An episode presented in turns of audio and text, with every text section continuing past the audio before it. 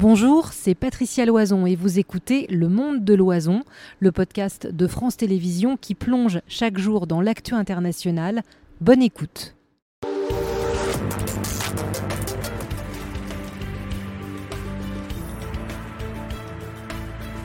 Du monde de l'oison de cette rentrée à 17h. On expertise l'actu du jour. À 18h, on vous répond sur cette actualité. Je vous rappelle les deux questions d'aujourd'hui. Vous pouvez encore répondre. Inflation, non pas répondre, posez vos questions. Inflation, est-ce vraiment la fin? Les prix restent très élevés en cette rentrée et vous euh, le constatez, vous allez le partager avec nous dans un instant.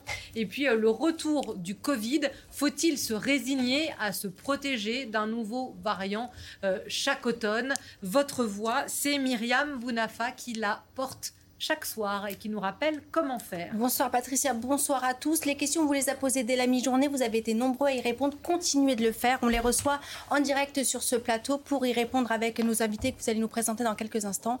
Deux moyens de le faire. Allez sur le site franceinfo.fr ou si vous préférez les réseaux sociaux, vous allez sur Facebook, sur le compte de France Info et sous la publication, posez-nous toutes vos questions. Elles nous arrivent en direct et on y répond sur votre tablette. je ne m'en lasse pas. Euh, pour répondre à vos questions ce soir, et là c'est très sérieux, euh, nous avons Jean-Paul Chapelle, journaliste économique à France Télévisions, spécialiste de toutes ces questions.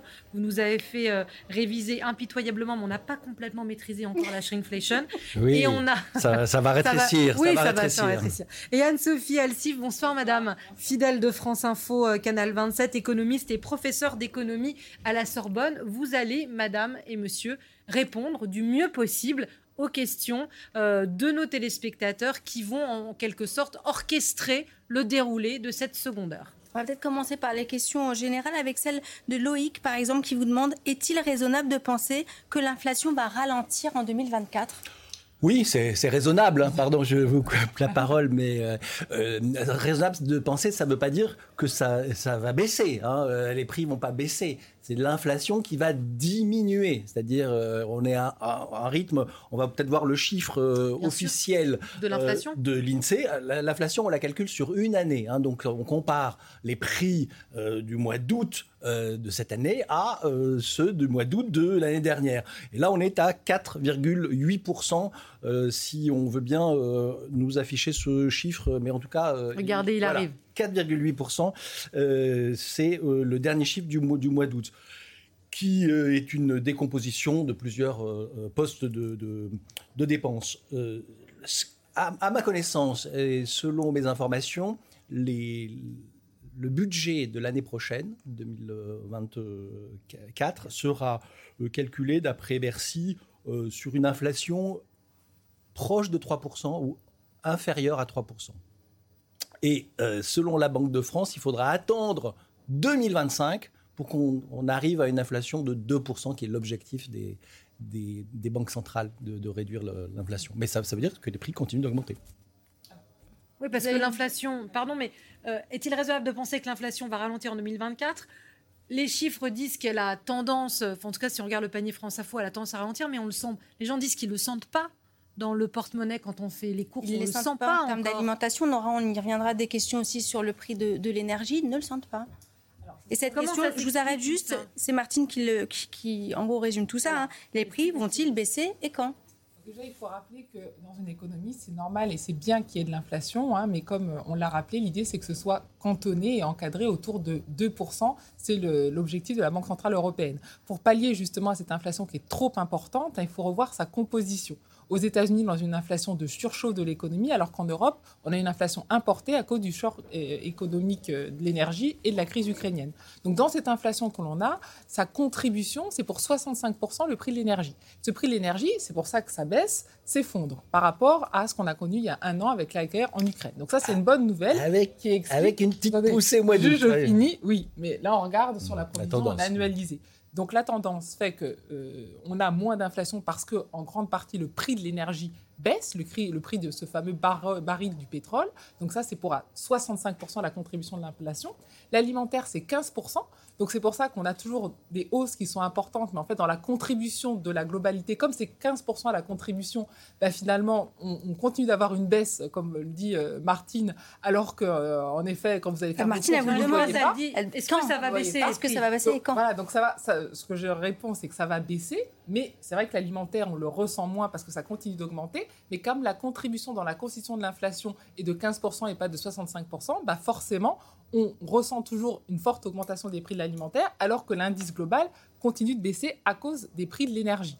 Donc, quand ça va baisser, pour la, donc, ce qu'on regarde plus, c'est l'inflation alimentaire, hein, parce que l'énergie, on a dit, euh, ça a baissé. L'alimentaire, s'attendait à une baisse plus importante à la rentrée, mais on voit que c'est plutôt l'année prochaine, au premier trimestre donc, de l'année 2023, qu'on aura des baisses substantielles et qu'on reviendra, on va dire, à une inflation euh, d'avant-crise euh, que ce qu'on a connu avec la crise énergétique. Patricia, je me permets, on a une question en direct. Hein, les permettez-vous, c'est vous- le but vous d'interagir avec nos Vous téléspectateurs. nous dites en substance qu'il y a des phénomènes qui se déroulent, mais que les prix, pour le moment, ne baisseront pas dans l'immédiat. Alexandre vous demande, bonsoir à tous, il vous salue. On nous parle souvent d'une spirale qui serait créée si on augmenterait si on augmentait les salaires. J'avoue ne pas comprendre. Pouvez-vous nous expliquer A-t-on des exemples? Alors, en effet, en économie, on a toujours le risque de ce qu'on appelle la fameuse boucle inflation-salaire. Donc, en fait, l'idée, c'est de dire, vous créez, vous créez de la monnaie, comme là, il y a énormément d'inflation, mais encore une fois, c'est de l'inflation importée, c'est pas de l'inflation Mm. qui est due à la création de richesses, comme par exemple aux États-Unis. Et donc, c'est une boucle. Donc, vous avez une augmentation des prix. Comme les prix augmentent, forcément, vous augmentez les salaires pour pouvoir pallier à cette augmentation des prix et pas avoir de pouvoir d'achat. Le problème, c'est que tout ça se fait en décorrélation avec la richesse créée, qui reste, on va dire, à somme constante. Et c'est pour ça que vous avez de plus en plus d'inflation et que les hausses de salaire qui devraient être normalement la résultante de l'augmentation de la productivité, de l'innovation, de plein de facteurs économiques, eh bien en fait augmentent uniquement pour répondre à cette inflation. Donc, si vous voulez, c'est un petit peu de la création euh, euh, monétaire qui ne se base pas sur de la création de richesses euh, réelles. Et donc, c'est pour ça qu'en économie, on a très peur de cette fameuse boucle, parce qu'en plus, une fois qu'elle est enclenchée, vous pouvez vraiment aller dans l'hyperinflation. On a vu les crises qu'on a eues, par exemple, en Amérique du Sud. Vous alliez acheter votre baguette euh, avec des, des- des milliers de billets. Alors, Justement, donc- pour continuer votre propos, peut-être ça ira avec cette question de Bernard. Oui. L'inflation, est-ce que c'est vraiment mauvais? Alors, il le dit, nos crédits en cours, par exemple, Mm. coûtent moins cher. L'inflation, c'est le diable absolu ou il y a des... Pas du tout. Encore une fois, il faut de l'inflation. Pendant 10 ans, depuis la crise de 2008, on n'avait pas d'inflation et c'était justement un problème. Donc, encore une fois, il en faut, mais il faut qu'elle soit encadrée et modérée autour de 2%. hein. C'est un petit peu le palier le euh, en banque centrale, euh, de la Banque Centrale Européenne. Et encore une fois, ça, c'est vrai que c'était une bonne nouvelle. hein. Euh, pendant 10-20 ans, les Français ont pu s'endetter à des taux excessivement bas, justement, avec cette politique monétaire accommodante et d'avoir des taux très bas. Et quand vous, finalement, vous avez eu un taux d'intérêt à un prêt à 20 ans à 1% et que vous avez aujourd'hui une inflation à ces niveaux-là, eh bien, vous faites comme vos parents dans les années 70, hein, eh bien, vous vous enrichissez massivement. Donc, c'est vrai que pour les personnes qui ont pu avoir accès à ces, cré- ces prêts immobiliers, en plus à taux fixe, c'est très C'est pas important. le moment de vendre. Parce que c'est pas le moment de vendre. crédit. Parce que dans les autres pays européens, euh, les taux étaient plutôt à, à variable. Donc, euh, vous avez plein de pays où votre échéance a explosé, ce qui n'est pas le cas en France où tous les crédits sont en taux fixe. Eh bien, vous avez emprunté à 20 ans à 1%. Aujourd'hui, vous avez ce niveau d'inflation. Vous enrichissez.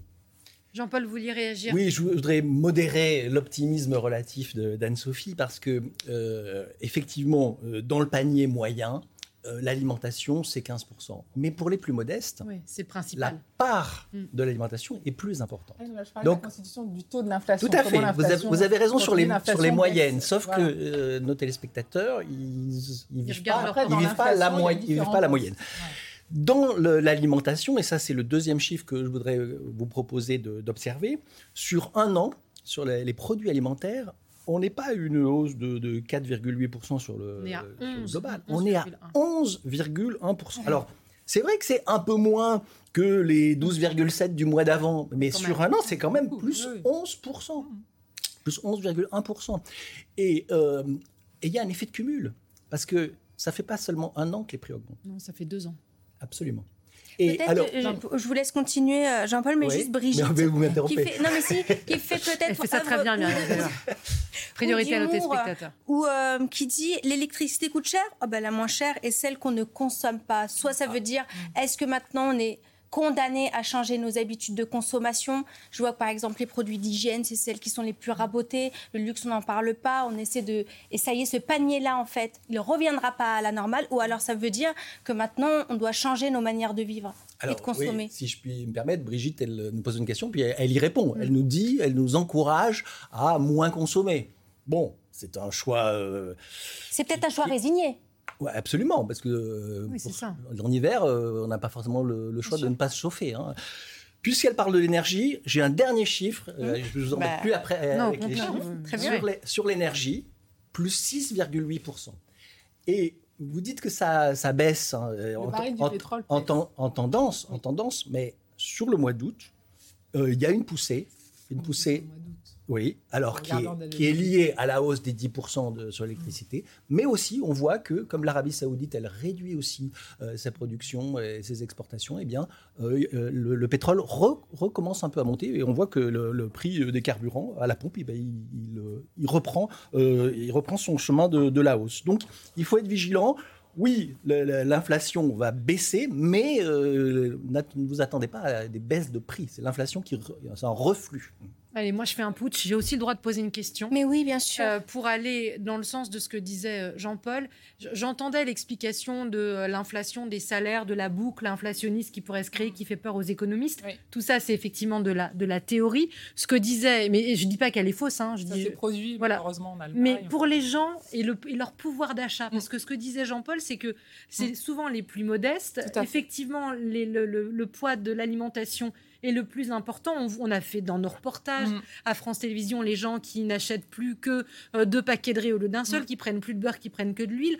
Qu'est-ce qu'on fait pour... Euh, alors, y, a Bruno Le Maire doit nous annoncer de nouvelles mesures, mais est-ce qu'il n'y a pas un hiatus là entre la théorie et comment on vient en aide aux gens qui, qui rognent sur leurs achats euh, depuis deux ans et souvent les plus modestes. Tout à fait. Alors c'est ça aussi la, difficulté qu'on a parce qu'il faut bien faire attention à quels euh, Français justement est les plus touchés. La grande difficulté qu'on a avec cette crise, c'est depuis la crise avec le Covid et la crise avec l'Ukraine, c'est que c'est les 20%, on va dire, les plus fragilisés, qui mm. avaient les déciles de revenus les plus bas, qui ont baissé et qui ont vraiment été très impactés euh, par ces hausses. Pour le reste de la population, il y a un impact, mais il est moindre. Donc là aussi, attention, et c'est pour ça que les économistes euh, ont été assez critiques au niveau des aides en disant, voilà, il faut peut-être donner un peu moins à tout le monde, mais donner plus à ces cibles des 20% pour ces ménages-là, en effet, il y a vraiment une baisse du pouvoir d'achat beaucoup plus importante que le reste de la population, hein, parce qu'en effet, comme vous l'avez dit, énergie et alimentation, c'est vraiment les postes les plus importants dans euh, le revenu. Donc, nous, ce que l'on prône, et souvent en économie, c'est ce qu'on dit, c'est vraiment de cibler et d'aider, hein, alors on a parlé chèques alimentaires ou euh, d'autres éléments, les aides sur cette catégorie-là quitte à donner moins à l'autre partie. Parce que là aussi, en contrepartie, on parle des Français, etc. Mais vous avez aussi le taux d'épargne qui explose. On est à plus de 16%. On a un taux d'épargne des plus élevés des pays industrialisés. Hein. On est à 5% aux États-Unis. On n'a jamais eu autant de collègues d'assurance vie. On n'a jamais autant de collègues sur les livrets A. Donc, il y a beaucoup d'épargne. Le problème, c'est que cette épargne, eh bien, en effet, elle est pas forcément bien distribué. vous avez une partie qui a toujours un peu de surépargne du Covid, hein, avec toutes les aides, euh, donc qui gardent en fait cet argent sur leur livret. Et par contre, une forte partie de la population, on a parlé des 20%, qui, elle, est en train de se paupériser et euh, vraiment subit euh, la hausse de l'énergie et la hausse du carburant. Peut-être une dernière question générale, après il y en a des plus particulières, celle de Louane. Peut-on s'attendre dans les années qui arrivent à une inflation toujours aussi grandissante? Quelle perspective? Alors, non, l'inflation va réduire parce qu'on a vraiment un choc avec l'énergie. Par contre, ce qui est sûr, c'est qu'en effet, on va continuer de payer plus pour l'énergie. Pourquoi? Parce qu'on a la transition écologique. Et que donc, les dix prochaines années, il va falloir transférer tout le processus productif, eh bien, on va dire, de l'énergie euh, fossile hein, à l'électrique ou avec d'autres modes d'énergie. Et ça, à moyen terme, court terme, il y aura un coût qu'il faudra payer. Hein, on l'a dit pour l'électricité. Là aussi, il faut faire attention. Certes, on a perdu de pouvoir d'achat, mais on a aussi perdu moins que nos partenaires européens. Par exemple, pour l'électricité, quand il y a eu la guerre en Ukraine, c'est des hausses de 150%. Nous, on a eu des hausses de 10-15%. Donc, c'est mmh. toujours des hausses, mais c'est très peu de hausses qu'on aurait eu si on n'avait pas eu en effet les boucliers euh, et les mécanismes d'aide. Mais en effet, pour l'énergie, notamment pour le gaz, l'électricité, on va continuer de, de payer plus cher. Alors, Myriam Il y a des questions sur l'énergie. Allez, allons-y. Justement, qui préoccupent nos téléspectateurs. Je vous propose d'abord la question euh, d'Antoine. Une ristourne sur l'essence a été exclue par le gouvernement. Pourquoi Cela pourrait aider et il l'a déjà fait? Alors pourquoi? Parce que c'est toujours le, problème, on l'a vu avec les, questions d'échec énergie, c'est-à-dire que l'idée c'est d'avoir quand même un mode économique de moins de consommation, ou en tout cas de moins de gaspillage, et surtout d'aller vers un processus productif qui émet, moins de, de CO2. Donc, en gros, l'idée de s'émanciper des énergies fossiles. Là, le gouvernement a également annoncé un plan de, sortie des énergies fossiles. Et donc, l'idée, c'est d'aller vers l'électrique, c'est d'aller vers l'hybride, d'aller sur tout ce qui est alternative aux fossiles. Et le problème, c'est quand vous continuez de, subventionner, on a les mêmes conditions pour euh, les mêmes questions pour l'énergie, bah forcément, euh, vous êtes moins incité à aller vers d'autres types euh, d'usages et vers d'autres types de voitures, dont par exemple la voiture électrique, qui en effet reste encore assez chère à l'achat c'est vrai, il y a cet argument, subventionner euh, des énergies fossiles euh, après un été qui a été euh, dramatique hein, sur le plan du climat. Euh, ce serait pas très cohérent. Puis la deuxième euh, considération, elle est d'ordre financier. Hein. Euh, à Bercy, ils ont calculé, ils ont dit si on fait une ristourne de 20 centimes sur l'essence, ça représente 12 milliards d'euros. C'est l'équivalent du, budget de la justice. C'est beaucoup trop. Et voilà, on n'a pas les moyens, vu la situation des, caisses de l'État, de faire ce cadeau. Mais il y a aussi, aussi cette question de, de vertueuse. Alors l'État n'a pas les moyens, est-ce que les Français ont les moyens? Un litre d'essence qui dépasse les 2 euros dans de nombreuses stations. Euh, les carburants, vous le rappeliez, atteignent euh, des prix euh, jamais vus. C'est ce que révèlent les derniers chiffres. 1,92 euros, regardez, pour le litre de sans-plomb et 1,95 pour le gasoil. Ça pèse, vous le rappeliez, Anne-Sophie, énormément sur le budget des familles qui ne peuvent pas se passer de leur véhicule. Alors face à cela, chacun trouve des solutions et s'organise, comme le montre à Grabel dans l'Hérault ce reportage de nos correspondants euh, Valentin Châtelier et Sylvain Daubat. Ce chauffeur de taxi roule entre 500 et 600 km par jour dans toute la région Occitanie. Alors la hausse du prix du carburant, il l'a subi au quotidien. Quand on passe euh, en peu de temps de 1,30€ le, le litre à 2,20€, puis ça redescend à 1,80€, vous imaginez bien que, que justement cette différence, ben, il faut la remplacer par quelque chose, donc euh, le travail. Donc on sort plus tôt le matin et on rentre plus tard le soir. Lui fait un plein tous les deux jours de gasoil. Un carburant en forte hausse cet été. Fin juin, il coûtait 1,67€. Il est désormais à 1,85€. Même chose pour le samplon 98 qui a augmenté de 5% en deux mois.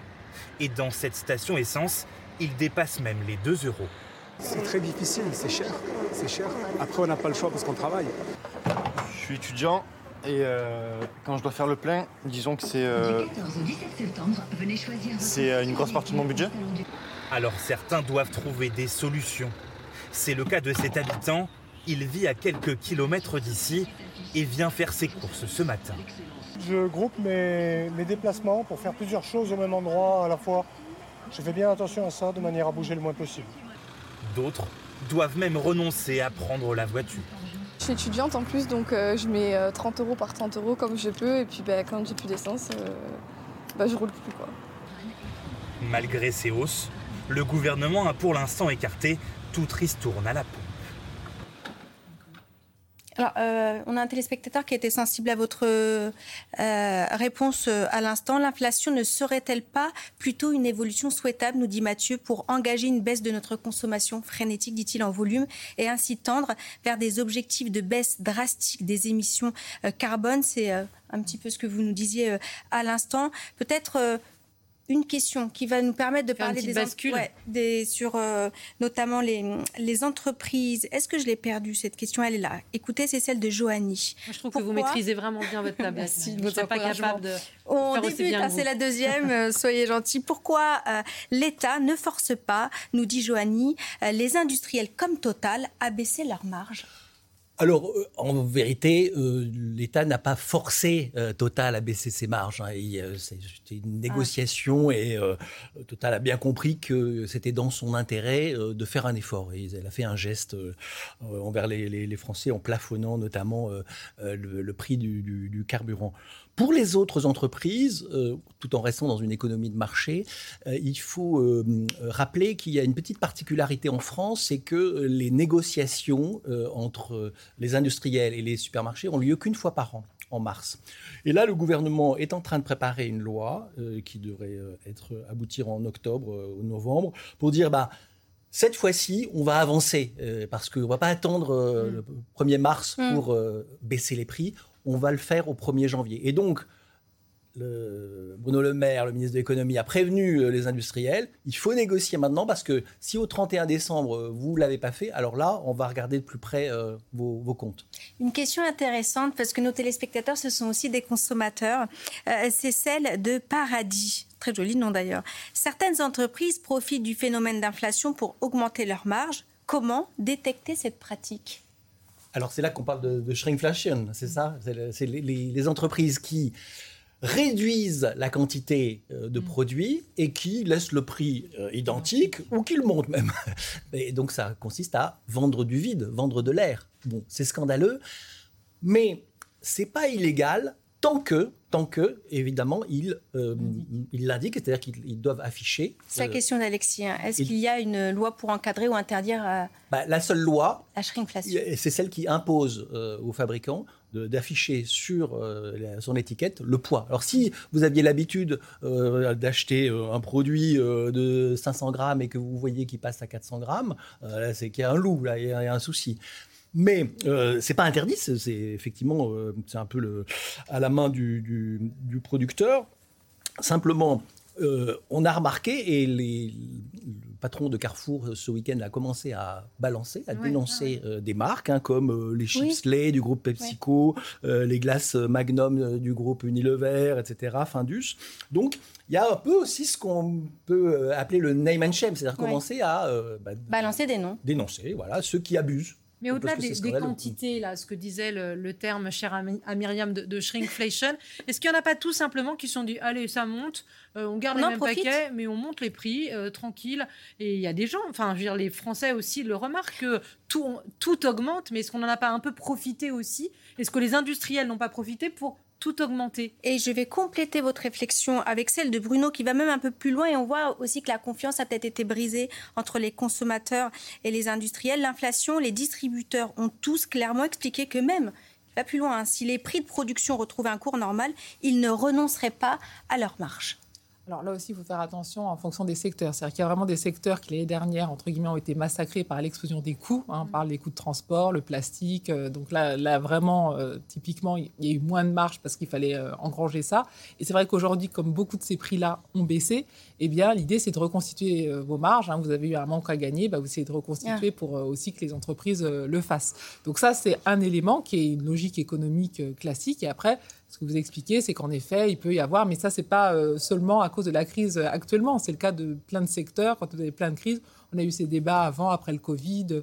Euh, c'est toujours la- le, fameux passager clandestin en économie, hein, euh, voilà, qu'on peut euh, tous être à tour de rôle. Donc là aussi, il faut être vigilant. Ce qu'il faut rappeler aussi pour euh, l'alimentaire, et c'est ça aussi qui est intéressant, hein, c'est qu'on voit que vous avez des différences d'inflation en fonction des catégories de produits. Et les produits qui sont les plus transformés, vous avez le plus d'emballage, vous avez le plus de plastique, qui sont les plus industrialisés, ont des hausses qui sont beaucoup plus importantes que les produits qui ne sont pas transformés et qui n'ont rien, en fait. Et c'est vrai que là aussi, vous avez beaucoup d'associations de consommateurs euh, qui luttent contre l'obésité, le sucre pour euh, bien manger, qui disent aussi, bah voilà, c'est aussi euh, l'opportunité peut-être d'aller sur des produits. En effet, vous n'avez pas plein de plastique, plein d'emballage, parce que là, c'est vrai que l'inflation est énorme, et de revenir, euh, on en avait beaucoup parlé pendant le Covid, euh, à des circuits courts ou à des produits, voilà, qui sont, euh, on va dire, plus de base, Oui, en vrac. réapprendre. Là, réapprendre. Et là, vous avez de l'inflation qui est à f- 4-5%, à faire le marché. à 15%. Réapprendre à faire le marché, réapprendre à cuisiner. Alors il y a un euh, produit qui est en vrac et sur lequel revient euh, Tom Tom, c'est euh, c'est parce que ça coûte cher dans le budget. Il n'y a pas de boîte. Ah, voilà. Bonjour, nous dit-il, il réagit à, ce que vous nous expliquez tout à l'heure.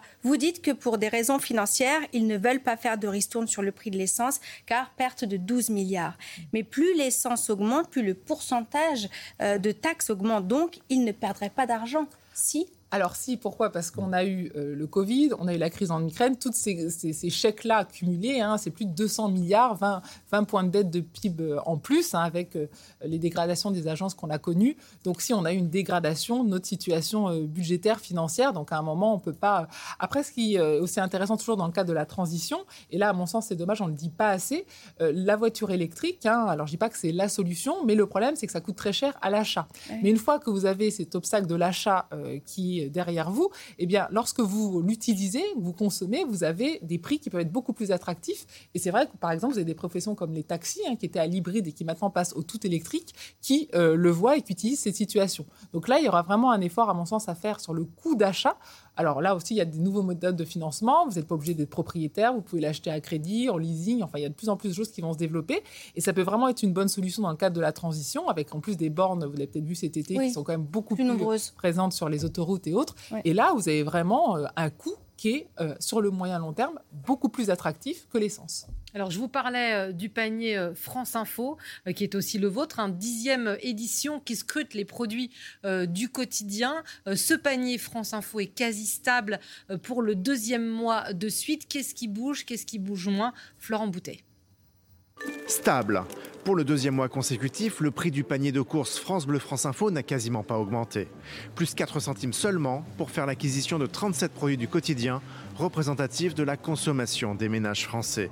Le panier s'établit désormais à 109,87 euros. Selon notre partenaire, l'Institut Nielsen IQ, le pic de l'inflation serait derrière nous. Si on regarde vraiment la courbe de l'inflation de notre panier de course, on voit bien qu'on a eu un pic qui est monté très haut, on va dire, jusqu'aux alentours de mars-avril, et que depuis mars-avril, on a une lente décrue de l'inflation. Attention, ça ne veut pas dire que les prix diminuent, ça veut simplement dire qu'ils ne progressent plus, qu'ils n'augmentent plus, mais pour l'instant, on a une stabilité des prix. Cette fameuse baisse des prix dont tout le monde parle, on ne la constate pas encore dans les rayons. Dans les faits, seul le prix du sucre continue d'augmenter fortement. Une inflation désormais stable, mais qui a été disparate à l'échelle de l'Hexagone. Sur un an, la hausse des prix est plus marquée en Ile-de-France ou dans le sud-est que dans le nord-ouest du pays. Tant que les renégociations entre industriels et grandes distributions n'auront pas eu lieu, les prix ne devraient pas baisser significativement dans les rayons. Il faudra aussi surveiller si la fin des promos de rentrée ne fera pas repartir le prix du panier à la hausse le mois prochain. Notre interactivité, c'est aussi euh, nos enquêtes vraies ou faux chaque soir. Et c'est parti.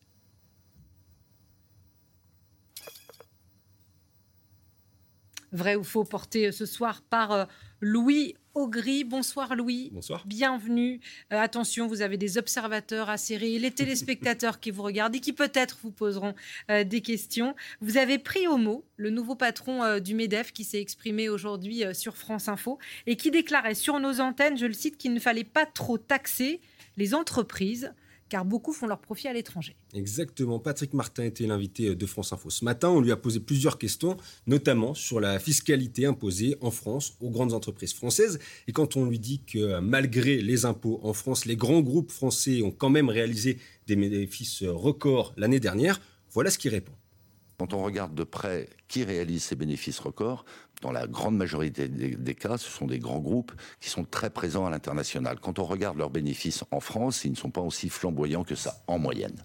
Patrick Martin a raison, c'est surtout à l'étranger que les grandes entreprises font la majorité de leurs profits eh En tout cas, c'est ce qui ressort d'une note, cette note du cabinet britannique Ernest Young, qui est un peu passé inaperçu lors de sa publication en juin dernier. En 2022, les entreprises du CAC 40 ont réalisé plus de 78% de leur chiffre d'affaires en dehors de l'Hexagone, et c'est le cas notamment des grands groupes français. Si l'on prend par exemple une entreprise qu'on connaît bien en France, LVMH, le groupe de Bernard Arnault a réalisé un chiffre d'affaires à 79,2 milliards d'euros l'an passé avec seulement 8% de ses ventes réalisées en France. L'Asie et les États-Unis sont de gros marchés pour le groupe et il devrait euh, faire encore mieux en Chine en 2023 avec euh, la réouverture post-Covid. Autre exemple, Total Energy, une autre grosse entreprise française, 261 milliards d'euros de chiffre d'affaires en 2022, dont 54 milliards en France, autrement dit 80% du chiffre d'affaires du géant français de l'énergie s'est fait à l'étranger l'année dernière.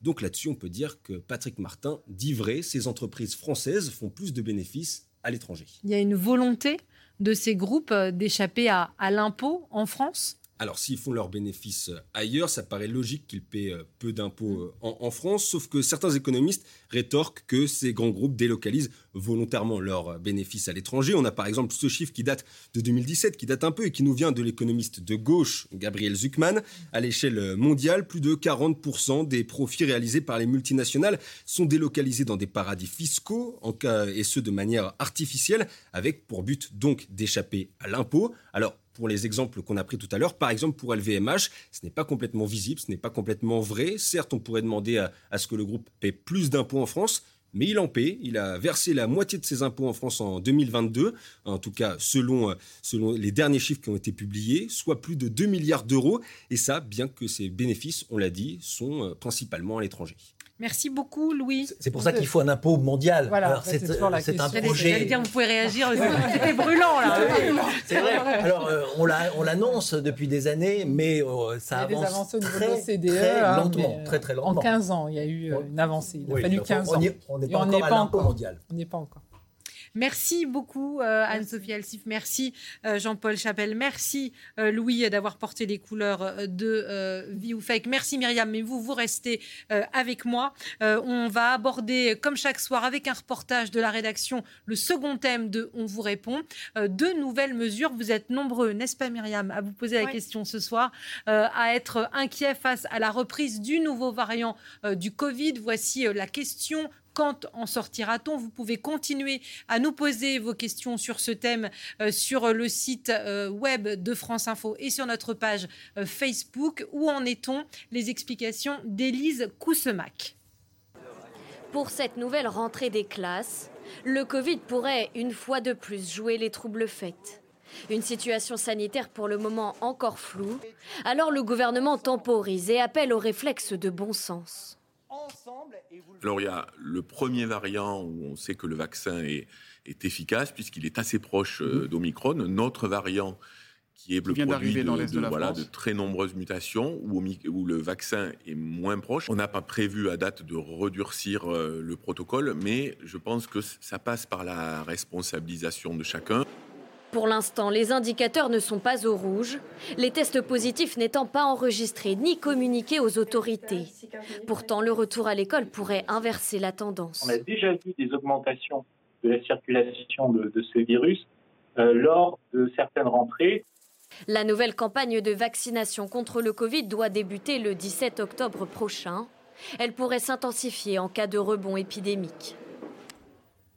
Si vous nous rejoignez, c'est la deuxième partie du monde de l'oison 17-19 avec euh, l'interactivité. Vous faites partie de l'émission, vous posez euh, vos questions, on vous répond. Et le deuxième thème de ce soir, Myriam, c'est le Covid. Est-ce qu'on va s'en sortir? Le retour du Covid. Vous avez beaucoup de questions, vous y répondez depuis la mi-journée. C'est votre moment. On répond à toutes vos questions. Vous continuez de nous interpeller, interpeller nos invités que Patricia va présenter dans quelques secondes. Deux moyens le compte euh, Facebook de France Info, il y a une publication, vous commentez, ça arrive directement sur cette tablette et vous l'avez vu sur la première demi-heure, j'interroge eh bien, nos experts ou alors sur franceinfo.fr, vous pouvez également poser vos questions en direct et nos spécialistes y répondent. Exactement. Je vous les présente. Damien Mascret, doit-on encore le présenter? Spécialiste, euh, journaliste spécialiste santé euh, de euh, France Télévisions. Bonsoir Damien. Bonsoir. Merci d'être avec nous. et puis Bruno Mégarban. Bonsoir monsieur. Bonsoir. Professeur, vous êtes à la tête du service de du service réanimation de l'hôpital Lariboisière. Merci d'avoir volé quelques moments à vos patients euh, pour être euh, avec nous. Euh, et on a un, flux ininterrompu, messieurs. Préparez-vous pour répondre à nos téléspectateurs. Pour être tout à fait honnête, il y avait plus de questions sur le Covid que sur l'inflation et, et, du sais que l'économie touche toutes les familles. Je pense que ces dernières semaines, nombreux ont eu un parent, un proche qui a contracté le, Covid. Cette question d'Antoine, faut-il vraiment craindre cette nouvelle vague est-elle aussi dangereuse que les premières? Beaucoup d'anxiété hein, dans les questions qu'on a reçues, c'est normal Alors, on va dire, les variants qui circulent actuellement font partie de la famille d'Omicron. On sait par expérience depuis deux ans que euh, les virus Omicron ont perdu de leur virulence par rapport au virus originel, celui qui est apparu à Wuhan, et ses descendants plus directs, c'est-à-dire les variants alpha puis delta. Donc de fait, effectivement, euh, il ne faut pas s'attendre a priori à une augmentation euh, de la gravité de la maladie, euh, on va dire, lorsque l'on est en bonne santé, ce d'autant plus qu'on a déjà été vacciné dans, dans, le passé ou qu'on a déjà fait des infections par Omicron. À l'inverse, évidemment, comme précédemment, lorsque l'on est très fragile, très âgé, eh bien, ces infections, même banales, peuvent décompenser une maladie sous-jacente et à ce moment-là, malheureusement, se retrouver quand même à l'hôpital à l'occasion de la contamination par la Covid. Alors, il y a une question peut-être plus précise, celle de Martine. Il y a eu plein de variants cet été. Pourquoi celui-ci serait plus inquiétant que les autres? Elle parle de Pyrola, évidemment, dont on a parlé euh, euh, cette semaine, la semaine dernière. Est-ce que celle-ci, elle est euh, plus importante, plus difficile? On sait qu'elle mute énormément. Alors, on va dire, l'apparition de mutations est un phénomène naturel parmi les virus, notamment lorsque une immunité est mise en face des virus, parce que le virus cherche à se répliquer, à se propager, et si en face vous mettez un système immunitaire euh, actif, eh bien, il va essayer euh, de euh, détourner le système immunitaire en modifiant sa protéine spike, en faisant donc des mutations de son matériel génétique. Alors, je dirais, ce variant, a, priori, ne devrait pas soulever plus d'inquiétude que les autres. D'abord, il ne s'agit que quelques cas. Ensuite, euh, c'est un dérivé d'Omicron, donc euh, il devrait donner la même pathologie. Et les quelques cas que nous avons déjà observés sont plutôt des cas d'infection bénigne. Donc il ne devrait pas poser plus de problèmes. Malgré tout, la particularité, c'est qu'il a effectivement un nombre très important de mutations. Euh, presque 35 mutations sur la protéine spike, c'est quelque chose d'assez important, donc un changement significatif euh, de cette protéine spike. Et donc, de fait, il pourrait plus facilement échapper à l'immunité qui a été développée euh, après euh, la vaccination et les infections antérieures. D'où vient-il? La question vient d'être posée par William à l'instant. D'où vient-il ce Alors, variant? Tous les variants émergent dans les réservoirs, là où il y a une réplication du virus. Donc, généralement, plus on est dans une phase de réplication et plus il y a émergence de variants. Alors, dans les phases où l'épidémie est au plus bas, euh, ces variants émergent essentiellement euh, chez les personnes immunodéprimées, parce qu'elles, effectivement, elles n'arrivent pas, euh, sur un laps de temps très prolongé, à se débarrasser du virus, et donc leur immunité est insuffisante, même si elle existe d'une certaine façon, et le virus, en fait, eh bien, a le temps et la capacité, puisqu'il n'est pas éliminé, bah, de bouger en permanence, et donc des mutants peuvent apparaître. Par ailleurs, on ne peut pas exclure qu'un certain nombre de ces variants émergent chez l'animal, puisqu'en fait, comme vous le savez, c'est une zoonose. Et donc, il y a un réservoir animal extrêmement important euh, qui peut aussi donner source à ces variants. Alors, docteur, vous êtes hyper rassurant. Je pense que tous ceux qui étaient un peu stressés en posant leurs questions vont être un peu rassurés. Euh, Damien Masseret, vous êtes aussi sur cette même ligne? Oui, d'ailleurs, vous savez, on avait eu longtemps des variants qu'on appelait préoccupants. Alors, euh, bien sûr, Omicron, il y a eu Delta avant, il y a eu Alpha. Et aujourd'hui, l'Organisation mondiale de la santé considère que ce sont des variants anciennement préoccupants. Il n'y en a plus aujourd'hui dans cette catégorie. Tant qu'il n'y en a pas dans cette première division, si on peut dire, des variants, eh bien, ça veut dire que la population peut d'une certaine façon modérément pour les gens les plus fragiles, être rassurés. Alors justement, les plus fragiles, cette question de Claude. Ce nouveau variant, sous-variant d'Omicron appelé Eris, fait sa rentrée dans 51 pays dont la France. Est-il très contagieux et dangereux pour les personnes, vous les évoquiez, immunodéprimées? La vaccination est-elle le garant d'une non-atteinte grave, notamment pour ces euh, population euh, euh, immunodéprimée Alors, il faut faire attention, effectivement. Euh, là, on a les virologues qui parlent parce qu'ils analysent évidemment le risque avec ces nouveaux variants. Et ils vont regarder des caractéristiques pour voir s'il a l'air plus méchant, s'il a beaucoup plus de mutations, si peut-être il est plus transmissible. Mais tant que ça n'a pas un impact en santé publique, ça veut dire un impact parce que, par exemple, la vaccination serait moins efficace, par exemple, des formes cliniques aussi, des formes de gravité plus, plus importantes chez certaines personnes. Tant qu'il n'y a pas tout ça, il faut rester modérément. Là, il n'y a pas tout ça, il n'y a pas une augmentation des hospitalisations, des personnes en réa? Alors, attention, là, euh, professeur Megavan va, en parler, mais on, sait qu'on a une vague qui est en train de commencer et qu'il y a une certaine remontée. Évidemment, on est loin des 15 000, 30 000 hospitalisations. On est à 3 000, enfin 2700 hospitalisations euh, la semaine dernière.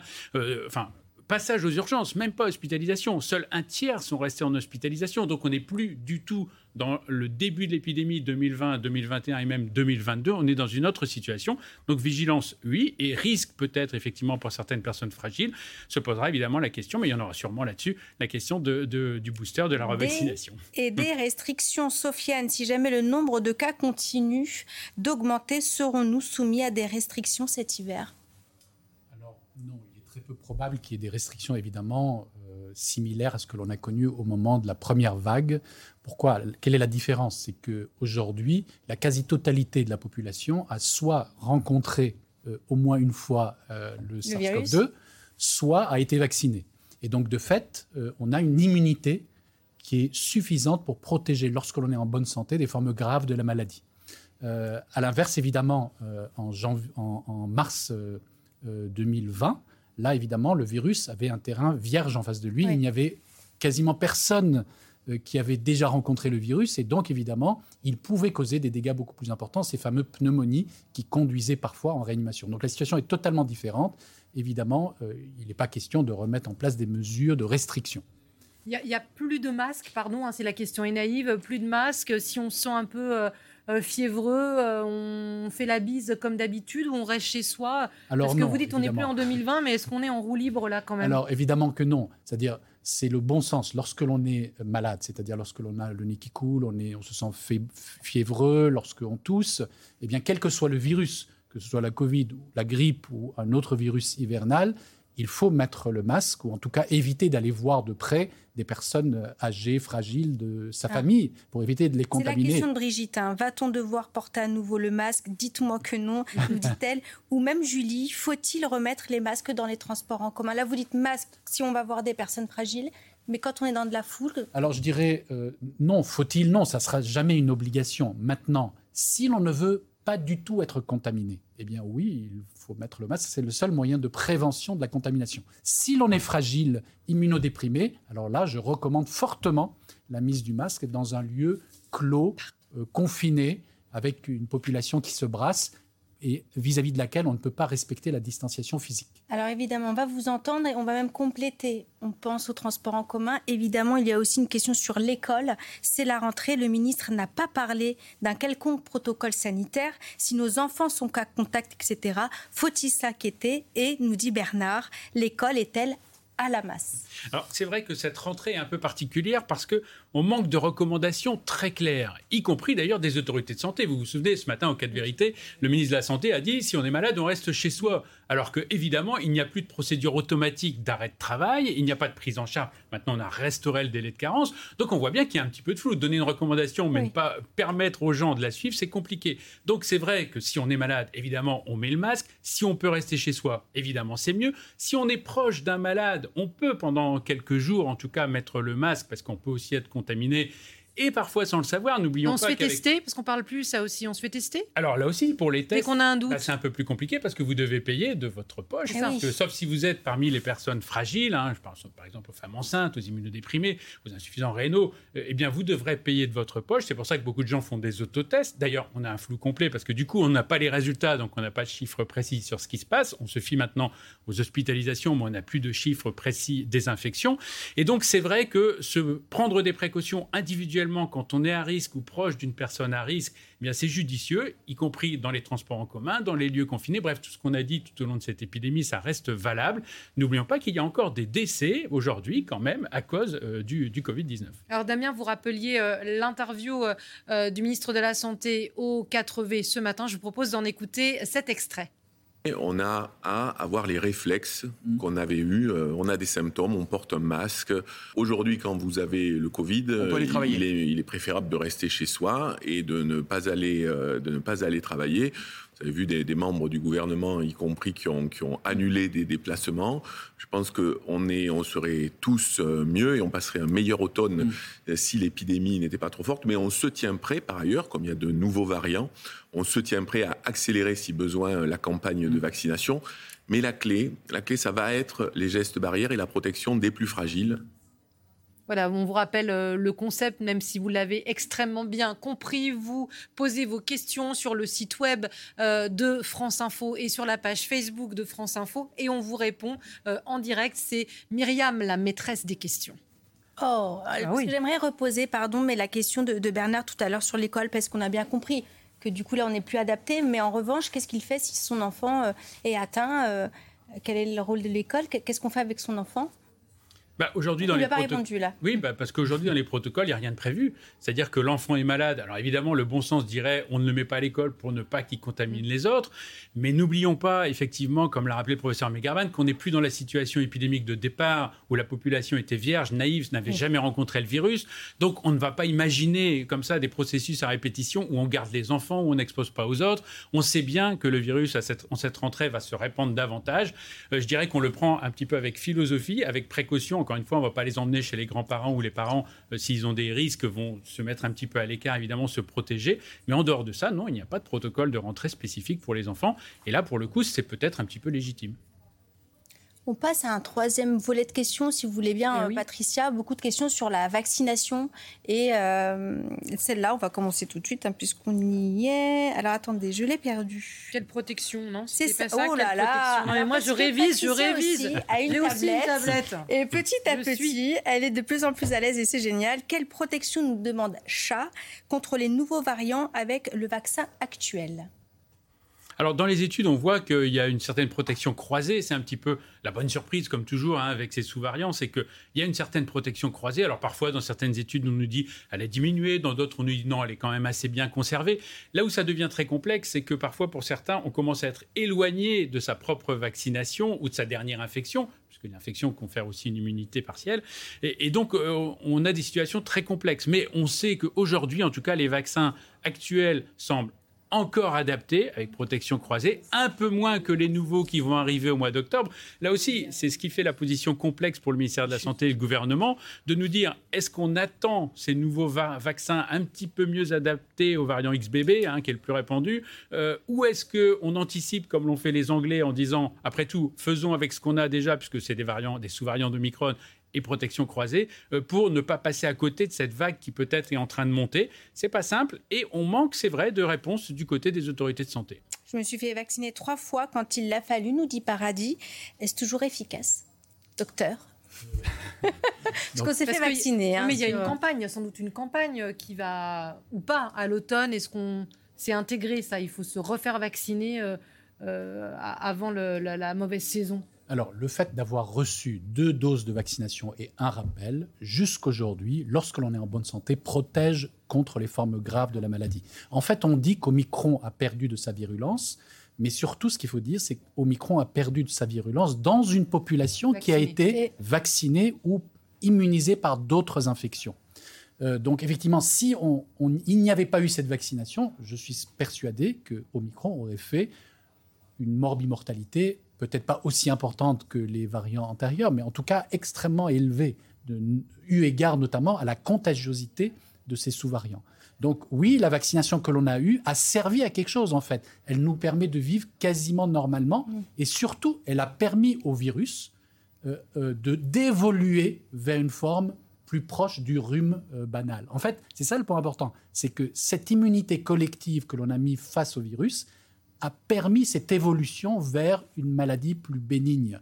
Euh, donc le vaccin, a, oui, a rendu beaucoup de services. Maintenant, effectivement, avec le temps, la protection diminue. Ce d'autant plus qu'on est âgé, ce d'autant plus qu'on est fragile. C'est la question un peu que nous dit William à l'instant. Ça vient d'arriver, comme quoi vous êtes peut-être rassurant, William, qui nous dit peut-on donc dire que la Covid est moins dangereuse qu'avant, moins mortelle, etc. Oui, tout à fait. La Covid est beaucoup moins dangereuse qu'avant, euh, mais à nouveau parce que nous avons acquis un certain niveau d'immunité.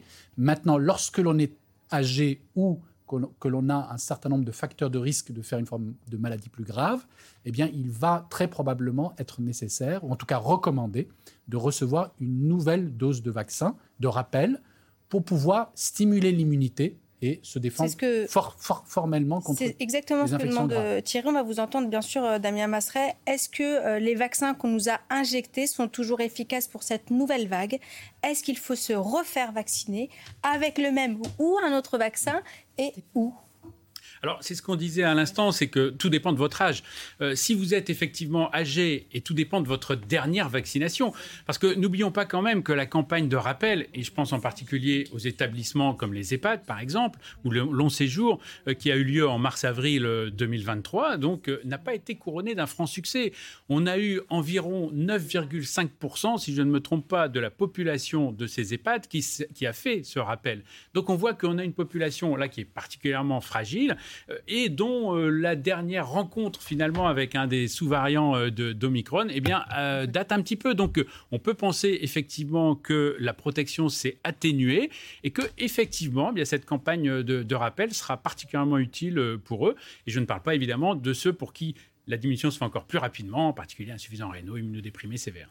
On vous remercie parce que vous êtes très actifs sur les réseaux sociaux. Je rappelle l'outil, même si j'ai encore des nouveaux messages qui arrivent, je vais vous les lire dans un instant. C'est sur le compte euh, Facebook de France Info ou sur franceinfo.com. Je vous propose euh, de lire cette euh, participation à l'instant de Max Prou depuis Facebook justement avec tous les qui, qui, écoute nos experts et qui réagit en hein. direct à l'émission.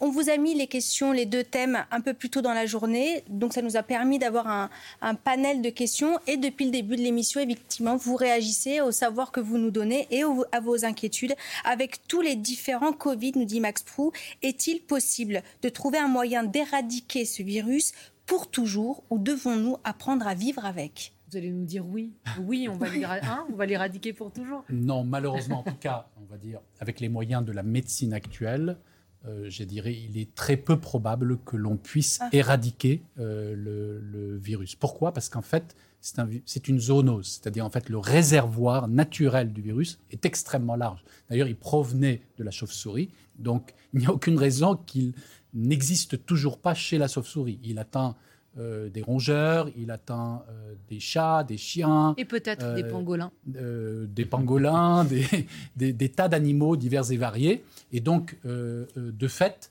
même si chez l'homme on arrivait à, ce qui est tout à fait hypothétique, à s'en débarrasser à un moment donné, bah, existant chez l'animal, il reviendrait rapidement, car à nouveau aujourd'hui, il n'y a aucun traitement ou vaccin qui empêche la contamination. Ce nouveau variant peut-il provoquer, la question vient d'être posée par Marine sur franceinfo.fr, ce nouveau variant peut-il provoquer des symptômes différents, par exemple une variation de l'odorat et du goût mhm. Alors ça dépend duquel on parle, mais effectivement, euh, si on, alors il y a EG5 hein, qui est un des nouveaux variants, et puis il y a le BA286 qui est arrivé aussi, mais il y a très peu de cas. Pour l'instant, il y en a 49, je crois, qui ont été recensés, donc c'est trop tôt pour savoir s'il y aurait des symptômes différents. Euh, encore une fois, ne nous affolons pas quand les virologues nous parlent de nouveaux variants tant qu'ils n'ont pas d'impact en santé publique. Et vous le saurez, parce que l'OMS donnera un nom grec et non pas les noms qu'on voit circuler sur les réseaux sociaux qui ne sont pas des noms officiels. Hein. Euh, et quand il y aura effectivement un nom grec, ça voudra dire que là, oui, on repasse à une nouvelle phase, mais rien ne dit qu'on va y aller. Cette question, Nicolas, à l'instant, pourquoi le brevet du vaccin n'est pas libre pour que les États puissent vacciner euh, leur population. Le sera-t-il un jour? C'était un grand débat avec les labos euh, il y a quelques mois. On va dire, euh, comme, comme vous le savez évidemment, mettre au point un vaccin est extrêmement coûteux. Donc il est tout à fait normal que dans un certain laps de temps, euh, le laboratoire puisse euh, euh, récupérer les sommes d'argent investies depuis des années, notamment pour le développement de la technique de l'ARN messager. après, la question s'est posée et éventuellement d'une aide des États. Le temps n'est-il pas venu 2020-2023 Finalement, il n'y avait pas un accord international pour le faire. par contre, les laboratoires ont fait don d'un certain nombre de doses de vaccination vers les pays les moins favorisés. Donc je dirais, il y a eu une entraide euh, et il y a eu des, euh, euh, entre, les, entre les États, entre les laboratoires pharmaceutiques privés et les États. mais bien sûr, cette question est une question plus générale sur les médicaments. Elle n'est pas uniquement, elle ne concerne pas uniquement le vaccin contre la Covid. en Afrique, des tas de personnes décèdent par manque de traitement efficace parce que ces médicaments sont coûteux euh, certes orphelins parce que les, maladies ne sont pas aussi fréquentes que, euh, que la Covid, euh, mais c'est un débat beaucoup plus large. Alors ce soir, on a vu plein de questions très pratiques et puis les questions de base finalement qu'on s'est toujours posées et dont on n'a pas les réponses, Nicolas, depuis tout ce temps. Avons-nous des informations sur la nature du virus? Chine, laboratoire pangolin eh Ben voilà, le pangolin, on y revient. Alors je dirais, ce que l'on sait, c'est que le virus SARS-CoV-2 est apparu en Chine dans la région de Wuhan. Ce que l'on sait, c'est un, un, virus qui est très proche euh, des virus euh, des chauves-souris. Donc la question en fait réelle est de savoir est-ce que euh, l'homme s'est rapproché d'une chauve-souris contaminée par accident et donc lui-même a été contaminé comme ce qui risque de nous arriver de plus en plus avec la destruction de du biotope, ou est-ce que cette chauve-souris a été introduite dans le laboratoire de Wuhan de virologie pour étudier ce virus et qu'un accident est survenu, qui a été passé plus ou moins sous silence, et que le, la personne du laboratoire ayant été contaminée, peut-être sans le savoir, euh, est sorti à l'extérieur et a diffusé le virus euh, dans la population. Donc cette question n'est pas claire et je crois qu'on ne saura jamais la vérité. Alors, on va terminer puisque le temps est court, mais d'abord j'aimerais répondre à Hélène qui nous pose la question sur franceinfo.fr. Elle a bien raison. Comment faites-vous pour sélectionner les questions? On dirait que vous avez tout préparé à l'avance. Ça n'a pas du tout l'air d'être spontané. On voit bien que les intervenants ont été briefés. Alors pas du tout. Et vous pourrez. si, si, on vous a enfermé pendant 4 heures. On certifie, on certifie qu'on ne connaissait pas les questions. Ça a l'air d'être organisé parce qu'en fait, on vous a posé les deux thèmes et on vous a demandé d'interagir à partir de midi. Et, ce sera le cas demain et ce sera le cas tous les jours de la semaine. À partir de midi, le formulaire est en ligne sur franceinfo.fr, euh, le, le post sur le compte Facebook de France Info et vous pouvez poser vos questions. Je les note tout au long de la journée et je les organise par grand thème. Voilà pourquoi on a une architecture et on les alimente. Alors, j'ai même pas pu poser toutes celles que vous avez posées aussi pendant la journée parce que vous êtes nombreux à les poser en direct. D'ailleurs, Sophie vient juste de nous poser une question, ce sera, j'imagine, la dernière, sur franceinfo.fr, euh, très rapidement, pour les personnes atteintes de Covid long. Quelles sont les préconisations en matière de vaccination? Alors c'est très compliqué parce que le Covid long pour l'instant échappe encore aux scientifiques, c'est-à-dire qu'on n'a pas de marqueur très clair qui pourrait nous dire voilà ce patient a effectivement un Covid long, on n'en a pas. Je parle de marqueurs avec des prélèvements, avec des examens. Par contre, pour les symptômes, il est avéré maintenant qu'il y a des personnes chez qui le Covid peut laisser des séquelles pendant très longtemps, pendant plus de deux ans. On a encore des personnes deux ans après qui ont des séquelles, des séquelles importantes. On ne comprend encore pas tout, mais ça n'est pas seulement lié au Covid et c'est peut-être un message d'espoir, c'est que maintenant les travaux de recherche menés sur ce Covid long sont aussi des travaux qui nous intéressent beaucoup avec la fatigue chronique, avec la fibromyalgie, avec ce qu'on appelle la maladie de Lyme, parce qu'il y a des syndromes comme ça, des signes cliniques, des symptômes qui persistent très longtemps après des infections, pas seulement après le Covid. On peut espérer maintenant trouver des solutions peut-être et des traitements. Et vous reviendrez, Damien Mascret, euh, professeur Mégarbanon, l'espère aussi. Merci beaucoup. Euh, merci Myriam, merci à vous. Vous avez été euh, formidable. L'info continue sur France Info avec le Journal du Monde, puis le 19-20 de Sonia Kironi. À demain. Voilà, vous venez d'écouter Le Monde de l'Oison, un podcast de France Télévisions. N'hésitez pas à vous y abonner pour suivre la marche du monde. Vous pouvez aussi nous retrouver en vidéo sur France Info Canal 27 du lundi au vendredi à 17h50 et sur France.tv.